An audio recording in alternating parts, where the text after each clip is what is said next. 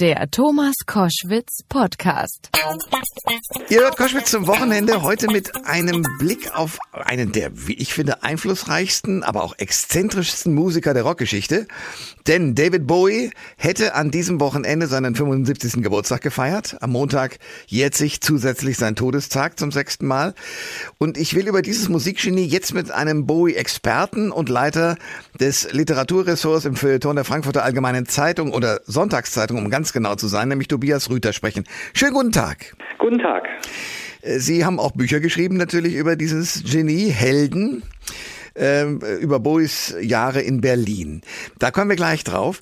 Äh, die Nachricht über Bowies Tod vor sechs Jahren war ja ein großer Schock. Wie bei Michael Jackson können sich viele noch daran erinnern, wo Sie waren, als die Nachricht eintraf. Wo waren Sie? Ähm, ich saß ähm, im Zug und war ähm, traurigerweise selbst auf dem Weg äh, zu einer Beerdigung, ähm, als mich diese äh, die Nachricht erreicht hat. Und ich habe es im Grunde daran gemerkt, dass äh, permanent das Telefon klingelte. Ich hatte das äh, beiseite gelegt, eben weil es ein sehr trauriger Tag war und ich äh, deswegen eigentlich nicht in der Stimmung war, irgendwie angerufen zu werden. Bloß irgendwann mal bimmelte es ununterbrochen und auch mein Verlag, der das, ähm, das Heldenbuch verlegt hatte, versuchte mich zu erreichen. Da war mir klar, okay, es muss irgendwas mit Bowie gewesen sein ja. oder muss irgendwas mit Bowie passiert sein. Und ähm, der hatte drei Tage vorher seine damals seit langer Zeit neue, neueste Platte äh, veröffentlicht und ich war noch komplett geflasht davon, wie toll die ist. Ja. Und aber bei der Anzahl der Anrufe, die da eingingen, war mir klar, ähm, okay, das ist es möglicherweise. Er war ja dann doch irgendwie schon auch deutlich sichtbar älter geworden bei den Videos, die man von ihm kannte. Und da war mir klar, okay, diese, diese vielen Anrufe können nur eins ähm, bedeuten. Also ich saß im Zug und habe es mir so zusammengereimt, bis ich das erfahren habe. Ja, wobei das letzte Album ja im Grunde genommen deshalb auch so genial ist, weil der ja sowohl in Text als auch in Videoübersetzung dann für das jeweilige Musikstück dieses nahende Ende ja komplett thematisiert hat. Ja, es ist insofern, wenn man sich mit Bowie beschäftigt, äh, ein herausragendes Album, weil er zwar immer auch biografische, autobiografische Elemente in seinen, in seinen Platten hat, also hat immer irgendwie auch über sich selbst äh, gesungen, wenn er sich in anderen Charakteren irgendwie wiederentdeckt hat, also so Ziggy Stardust ja. und Major Tom hatten alle irgendwie mit ihm zu tun. Aber diese letzte Platte Blackstar, wenn man sich mit ihm auskannte, dann merkte man, das ist jetzt wirklich ein anderes Level. Der ist, hier redet ja wirklich ein Mann, der zurückschaut auf sein Leben oder ein Mann, der sich mit dem Tod beschäftigt. Es gibt ganz, ganz viele fast schon religiöse äh, oder nicht nur fast schon, sondern tatsächlich religiöse, so mit dem Jenseits sich beschäftigende Texte auf der Platte. Und da merkte man, okay, hier ist hier hier beschäftigt, hier hat jemand quasi die Ewigkeit im Blick. Aber das war, weil die Platte gleichzeitig so ungeheuer toll war, war es eher so, dass ich dachte, äh, Wahnsinn, was für ein produktiver Schub äh, und irgendwie aber beunruhigend, dass er jetzt auf einmal bei den Tod singt. Ja. Also es waren ganz gemischte Gefühle beim Hören dieser Platte. Das glaube ich sofort, wobei äh, diese, diese Endlichkeit, also ich meine, er hat 2003 seinen ersten Herzinfarkt erlebt mhm. und hat erstmal zehn Jahre musikalisch Pause gemacht. Also mit anderen Worten, das lag ja schon vor als Thema bei ihm vermutlich, oder? Ja, also es, man konnte sich das äh, zusammenreimen, dass es ihn beschäftigt, weil er halt einfach komplett verschwunden war. Also man sah jahrelang, wenn man mal was von ihm sah oder hörte, ähm, dann sah man ihn auf Fotos in der Vanity Fair, weil er irgendwo auf einer Spendengala in New York mit, mit seiner Frau Iman aufgetaucht war. Äh, man merkte, offensichtlich äh, ist das, scheint das ein größeres Thema gerade in seinem Leben zu sein. Also natürlich ist Krankheit immer ein größeres Thema, äh, Thema in, äh, in jedem Leben, aber bei Bowie hat es dazu geführt, dass er sich quasi zurückgezogen hat und das hat er eigentlich für so lange Zeit, für diesen langen Zeitraum, das war sehr ungewöhnlich. Also man merkte, irgendwas ist, irgendwas ist da.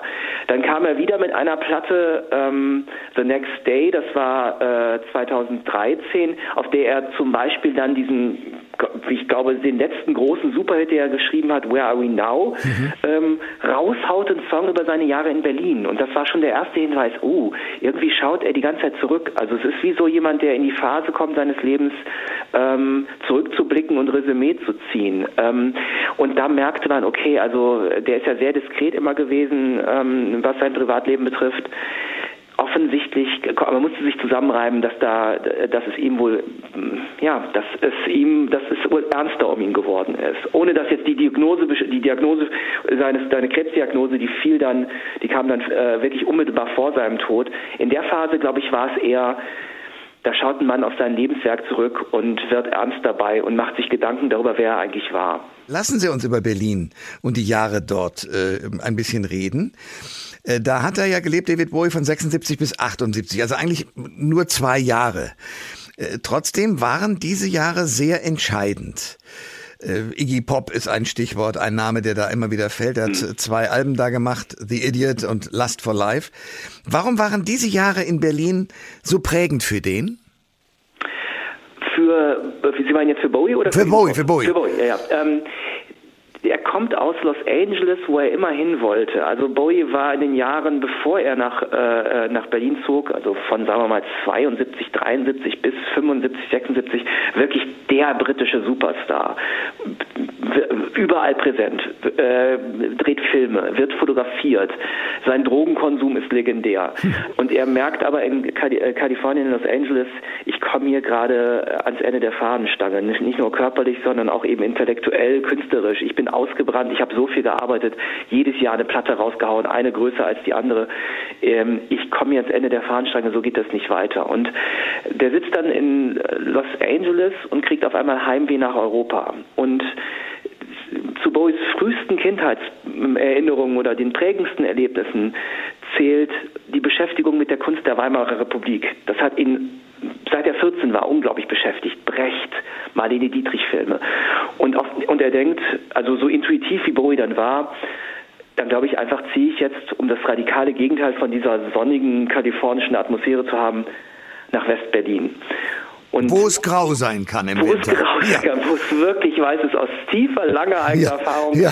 Es, kann, es, ist wirklich nicht schön. Und es ist auch nicht so, und er hat dann auch noch gesagt, also nicht nur, dass Berlin so grau ist, er hat dann auch noch gesagt, das sei also jetzt auch der Rückzugsort, um von den Drogen loszukommen. Ich glaube, auch das ist bekannt, dass West-Berlin in den 70er Jahren jetzt nicht unbedingt der Ort ist, wo man äh, weit weg von Drogen ist. Ich also wollte sagen, drogenfrei und West-Berlin, das sind zwei Sachen, die passen nicht zusammen. Genau. Passen nicht, genau. Ja. Und ähm, das ist also das rein menschliche. Er kommt in Berlin an, keiner interessiert sich für diesen Typen. In Berlin hat sich noch nie irgendjemand für irgendjemanden interessiert. Bowie kann die Straße runterlaufen, er wird alleine gelassen, er wird nicht fotografiert. Er kommt zur Ruhe. All die ganzen Dämonen, die ihn umtreiben, ähm, hören auf, verschwinden und er kann wieder konzentriert arbeiten. Und ähm, gleichzeitig hat ihn die deutsche die Popmusik dieser Jahre, Kraftwerk ganz vorneweg, unglaublich fasziniert. Und das ist die künstlerische Herausforderung, die er in Berlin findet. Ich will jetzt neue Musik machen, ich will jetzt elektronische Musik machen, ich höre auf zu singen. Und es kommt also das Persönliche, dieses Durchatmen können, kommt und trifft auf eine künstlerische Inspiration durch die deutsche Popmusik dieser Jahre, die ihn also äh, die ihn wirklich wieder so einen Schub gibt, dass er zwei wirklich fantastische Alben in dieser Zeit aufnimmt. Low und eben Heroes mit diesen Welthit Heroes. Hm. Und er geht dann eben weg aus Berlin als künstlerisch absolut glücklicher, aber auch vor allen Dingen gesundheitlich, menschlich wieder ähm, gesundeter Mann. Hätte seine, seine Karriere eine andere Wendung genommen, wenn in Berlin nicht das berühmte Heroes entstanden wäre, diese Hymne? Sehr, sehr interessante Frage. Das, ähm, die Frage hat mir tatsächlich auch noch nie jemand gestellt. Ich glaube, dass Heroes, Heroes ist ja ein sehr ungewöhnlicher Popsong. Der ist sechs Minuten lang, der ist eher Krach. Das ist jetzt natürlich, jeder kann das mehr oder weniger sagen, diesen, diesen Refrain sagen, we can be heroes just for one day. Aber es ist jetzt nicht Let's Dance oder nee. es ist jetzt nicht Major Tom nee. oder sowas. Nee. Es ist also wirklich ein sehr ungewöhnlicher, äh, ein sehr ungewöhnlicher Popsong für äh, aber gleichzeitig Ausdruck eben, weil es um die Mauer geht, ist der einzige Popsong meines Wissens, der sich überhaupt mit der Mauer beschäftigt. Ähm, es passt zur Zeit, es passt zum Kalten Krieg, es passt zu diesen desolaten 70er Jahren, Ölkrise, die Stimmung ist eh, eh wirklich, wirklich gedrückt. Ähm, es gibt dem Ganzen in dieser Ernsthaftigkeit, es, die Lage ist schwer, aber wir werden darüber triumphieren, wir werden Helden. Ähm, da, da, das, das ist schon der Song, der dazu passt. Ich glaube, dass, äh, dass ohne den Song man vermutlich eher gedacht hätte, das ist eine von Bowies Eskapaden, so wie ja. er immer so Eskapaden hatte. Aber der Song gibt ihm im Grunde stiftet dann nochmal Sinn oder, oder durch den Song ergibt diese ganzen, dieser ganze Ausflug nach Berlin erst recht Sinn ähm, und nicht nur für ihn selbst, sondern eben auch, würde ich sagen, für Berlin, denn die Berliner sind so unglaublich stolz auf diesen Song. Ja. Ähm, die zehren bis heute davon. Sie haben schon gesagt, er hatte mehrere Figuren, Ziggy Stardust, äh, Thin White Duke und, und, und, äh, Major Tom. Äh, dieses musikalische und ja auch körperliche Chamäleon, woher kam diese, diese Wandlungsfähigkeit und die Lust an der Verwandlung? Ich glaube, dass wir uns von der Vorstellung schnell verabschieden sollten, dass Bowie ein Rockstar war. Bowie war ein Künstler. Und er hat mal einen sehr, sehr klugen Satz gesagt, ich habe Rock'n'Roll immer nur als Medium benutzt. Okay. Das heißt, er hat immer nur quasi diese, also ich will nicht sagen, ähm, dass er auch genauso gut hätte Maler oder Schauspieler werden können. Das hat er probiert, da ist er bei weitem nicht so gut wie in den Songs, die er geschrieben hat. Und er hat ja Welthits geschrieben, Live on Mars, unglaublich tolle Lieder. Aber Bowie war Bowies künstlerische Energie war nicht nur auf das Schreiben von Lieder beschränkt. Er war jemand, der äh, dessen, dessen Bedürfnis nach Ausdruck und nach Gestaltung und nach künstlerischer, künstlerischer, ähm, nach künstlerischem Exzess war so groß. Ähm, er hat es dann über den Weg des Rock'n'Roll gesucht oder der Popmusik, sagen wir lieber Popmusik als Rock'n'Roll. Ähm, aber es ist jetzt nicht so, dass er darauf beschränkt wäre, er hat zwar immer mit einer zwölfseitigen Akustikgitarre seine Songs geschrieben, aber das war nicht das Einzige. Da, damit fing es an. Da hatte ganz viele andere Dinge, die ihn umgetrieben hat. Künstlerische Dinge aus der Malerei. Er hat immer mit allen Stilen gespielt, auch in den Songs. Ähm, diesen sehr, es haben, gibt immer mehrere äh, Schichten von Anspielungen auf andere Künstler, die ihn immer beschäftigt haben.